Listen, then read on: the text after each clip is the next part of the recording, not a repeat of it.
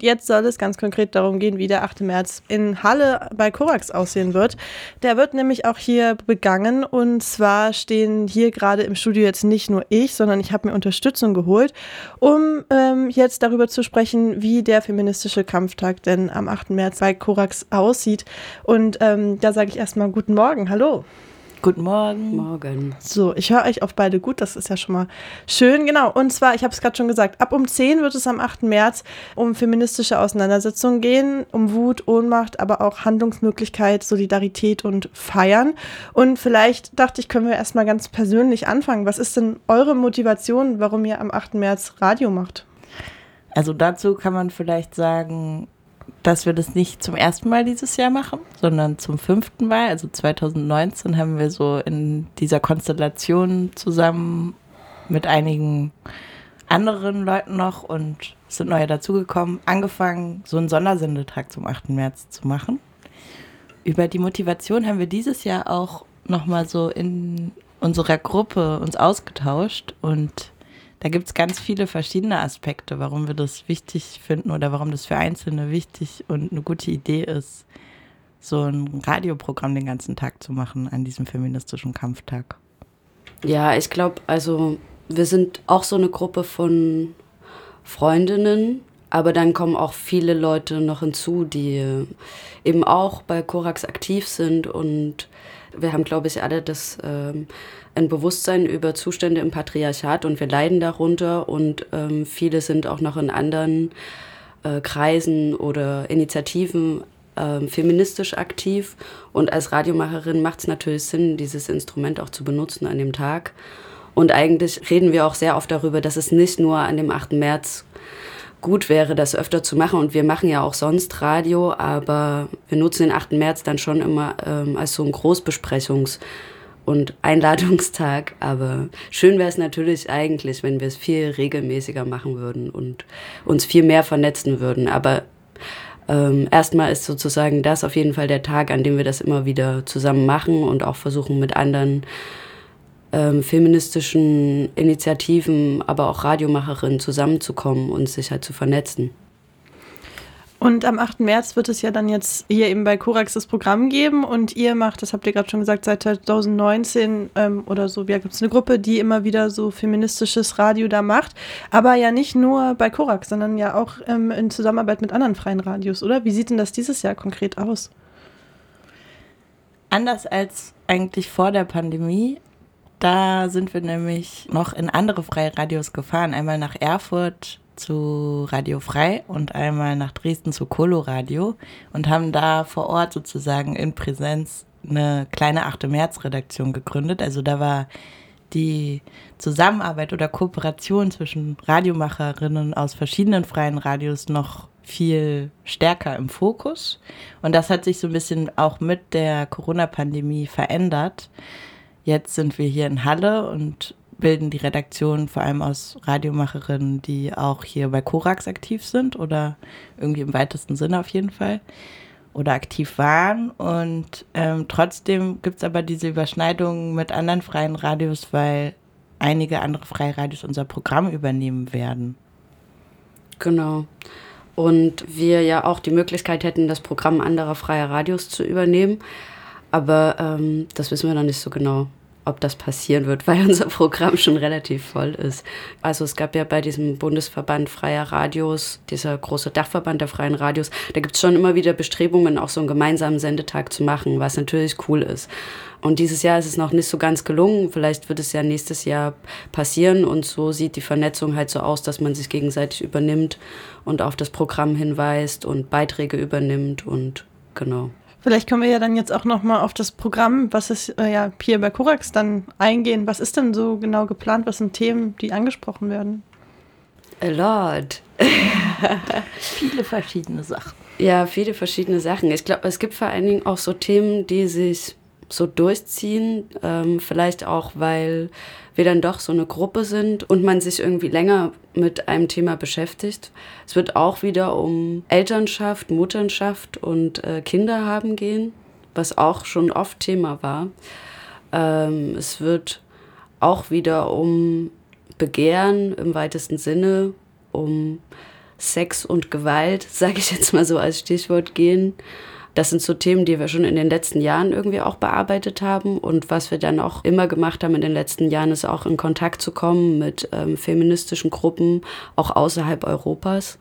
Oder ähm, einzuholen, wie feministische Bewegungen da äh, stattfinden und wahrgenommen werden. Es wird zum Beispiel geben ein Gespräch mit Frauen aus drei unterschiedlichen Generationen in Argentinien die sozusagen berichten, wie sie die feministische Bewegung da wahrgenommen haben. Dann telefonieren wir auch immer ganz viel rum. Es wird auch, glaube ich, einen Beitrag aus Mexiko geben. Ja, aus Mexico City. Und das ist sowieso auch was, was wir so uns vielleicht in den letzten Jahren wie erarbeitet haben oder was so wir uns ausgedacht haben, dass wir so Grußworte einholen von Gruppen, aber auch von feministischen Einzelpersonen, die uns kurz erzählen, was in ihrer Stadt am 8. März los ist oder manchmal wird daraus dann auch ein längeres Gespräch über die Zustände überhaupt, die Situation von Frauen oder Flinter in den Ländern oder in den Städten, in denen diese feministischen Aktivistinnen halt wohnen. Und das ist sozusagen wie so ein Einholen von verschiedenen Stimmen. Manchmal sind es Grußworte, manchmal ist es halt ein Gespräch von einer halben Stunde oder sowas, was wir dann irgendwie versuchen damit unterzubringen. Und was vielleicht dieses Jahr auch noch was Besonderes ist, habe ich das Gefühl, dass wir so dass es relativ viel ist, dass wir so rausgehen und Stimmen einsammeln oder so ein bisschen fast wie was wie Umfragen machen. Das trifft zum Beispiel auf dieses Thema mit der Mutterschaft und dem Kinderhaben zu, dass da auch so Meinungen oder Statements von verschiedenen feministischen Personen mit Eingang finden werden oder möglicherweise, manchmal weiß man das ja auch noch nicht so ganz genau, bis vielleicht am 7. März oder am 8. März morgens. Und ähm, ein Thema, was wir gerade noch gar nicht angesprochen haben, worum es auch dieses Jahr gehen soll, ähm, ist das Thema Generationen von Feministinnen oder Frauen, beziehungsweise queeren Personen. Da soll es irgendwie um die Perspektiven und Gedanken von Frauen, feministischen Frauen und auch queeren Personen gehen auf das Thema Feminismus, auf so ein Selbstverständnis. Und da haben wir versucht, auch Leute in verschiedenen Jahrzehnten ihres Lebens sozusagen zu befragen. Mhm. Und ähm, die Korax-Redaktion Wuterus wird auch eine Sendestunde machen zu feministischen Räumen. Ähm, es geht überhaupt auch wieder um öffentlichen Raum. Zum Beispiel die Initiative Cat Calls Halle, die vielleicht einige kennen, auch Leute, die ab und zu mal auf den Boden gucken, wenn sie in Halle laufen, wird für ein Gespräch da sein. Ach, es wird eigentlich so viel passieren. Wir senden 14 Stunden, ne? bis 24 Uhr. Und ja, wir könnten wahrscheinlich auch noch länger. Wir könnten vielleicht auch noch länger, ja. Und neben diesem ganzen Programm, was so Inhalte angeht, gibt es ja dazwischen natürlich auch noch Musik und so mehr so kulturelles Programm, oder? Kulturprogramm. ja, zumindest andere, anders als vielleicht so ein jo journalistisches Programm, ja. Genau, wir haben so schreibende Personen, die wir kennen oder mit denen wir befreundet sind, gefragt, ob sie entweder vorbeikommen und ähm, Texte sozusagen, die sie gern zum 8. März verlesen wollen, lesen oder uns eben zuschicken. Und wir haben, glaube ich, schon einige Beiträge aus Halle und aber auch aus Leipzig. Genau, das wird, das wird immer mal zu hören sein im Programm. Und ähm, die letzte Stunde oder zwei Stunden fordern wir zum Tanz. Fordern wir zum Tanz. wir fordern euch zum Tanz mit euren äh, Radioempfangsgeräten. Könnt ihr dann, genau, tanzen. Einen Walzer hinlegen. Ja, Lea Legrand wird auflegen. Vielleicht kann man da auch nochmal sagen, von 10 Uhr vormittags bis 24 Uhr senden wir. Also ganzen Tag geht das Programm. Die letzten ein oder zwei Stunden sind dann also abends, nachdem man hoffentlich schon Sekt getrunken hat. Schade eigentlich, dass der 8. März kein Feiertag ist in Halle. Naja. Ah, Ach so, und wir senden auch, wir senden aus einem Haus direkt an der Leipziger Straße, Ecke Martinstraße, ähm, wo der Falle e.V. sozusagen seine Räume hat. Und ähm, ihr seid auch eingeladen, wenn ihr da vorbeischlendert, da stehen zu bleiben, weil wir wollen so einen kleinen Hörort davor einrichten und hoffen, dass es nicht arschkalt ist, aber vielleicht, ja, genau. Auf jeden Fall. Also wir sind nicht hier im Studio bei Radio Korax, sondern wir bauen uns ein mobiles Studio auf in der Stadt.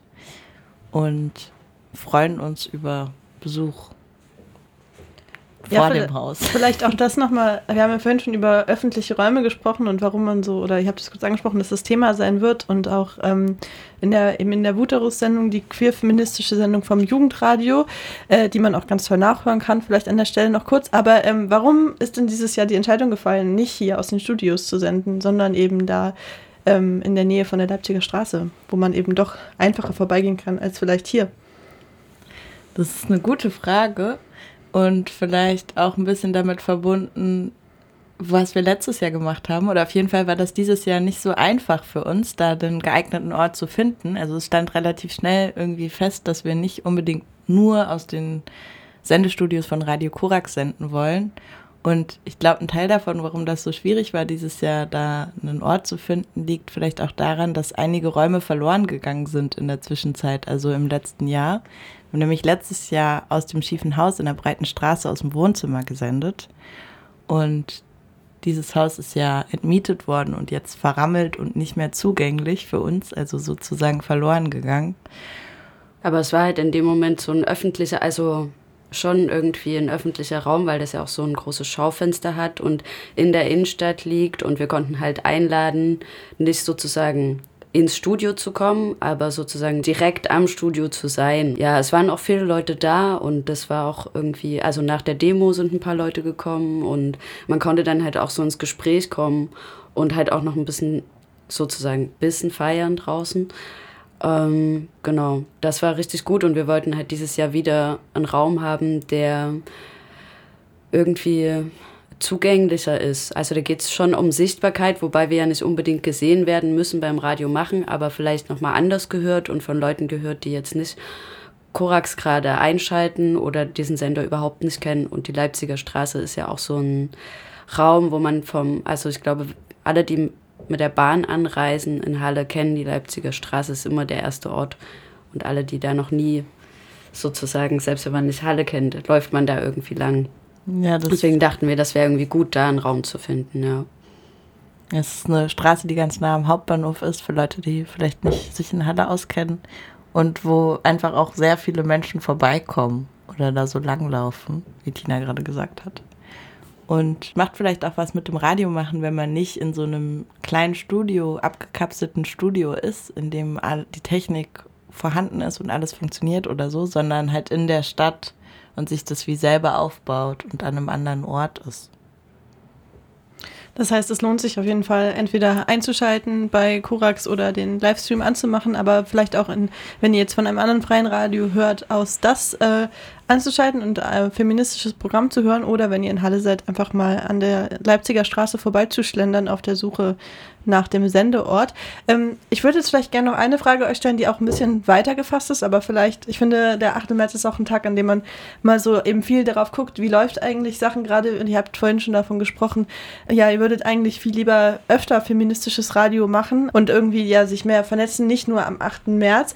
Was denkt ihr denn? Wie sieht denn in euren Augen feministisches Radio aus? Also wie arbeitet ihr denn jetzt anders vielleicht als sonst in eurer journalistischen Radiopraxis? Also im Kollektiv, glaube ich, ist für mich da eine wichtige, eine wichtige Komponente. Also dass, dass es halt auch in der Gruppe stattfindet.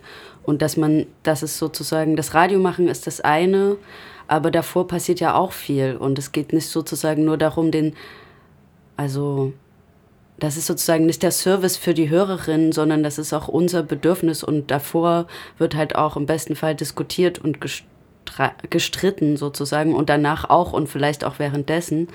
Und ich glaube, das ist nochmal anders, als wenn ich jetzt so eine einzelne Sendung mache oder was für mich interessant finde. Also dann mache ich das natürlich auch gern mit Leuten, aber das ist schon was anderes und ich glaube, so feministisches Radio machen muss halt im Kollektiv irgendwie stattfinden. Also weil anders, also das ist ja das das Potenzial, worauf wir alle hoffen, die große Umwälzung, das geht halt nur so. Ja, das ist voll der gute Punkt. Das Feministische daran ist ja vielleicht auch aus der Vereinzelung herauszutreten und sich auszutauschen. Und das ist auch immer eine Grundlage irgendwie für das Programm, dass wir erstmal lange reden, würde ich sagen, und mhm. diskutieren. In, in der großen Gruppe und auch in kleinen Gruppen. Das heißt, vielleicht ist dann auch nach diesem 8. März das vielleicht ja ein Grundstein für irgendwas, was dann daraus noch entstehen kann. Es wird spannend, auf jeden Fall. Ähm, ja, alle, die jetzt hören, haben vielleicht schon einen kleinen Überblick bekommen. Ähm, es gibt auch auf der ähm, Korax-Website nochmal einen kleinen Aufruftext, den ihr auch gerne teilen könnt mit Leuten, die, für die das vielleicht auch interessant ist. Und dann, ähm, ja, würde ich sagen, danke, dass ihr jetzt da wart. Ähm, habt ihr noch letzte Worte vor dem 8. März? Braucht noch mehr Kaffee. Ja, bringt Sekt vorbei, hört Ja. Radio, ähm, geht zu den, geht auf Demos. Geht auf irgendwelche Demos. Nein, geht nicht auf irgendwelche Demos, aber da, also, Begeht den Tag. Begeht es ist ein Tag. wichtiger Tag. Begeht den Tag feministisch. Ja, und Guter kommt Aufruf. vorbei. Und hört Radio.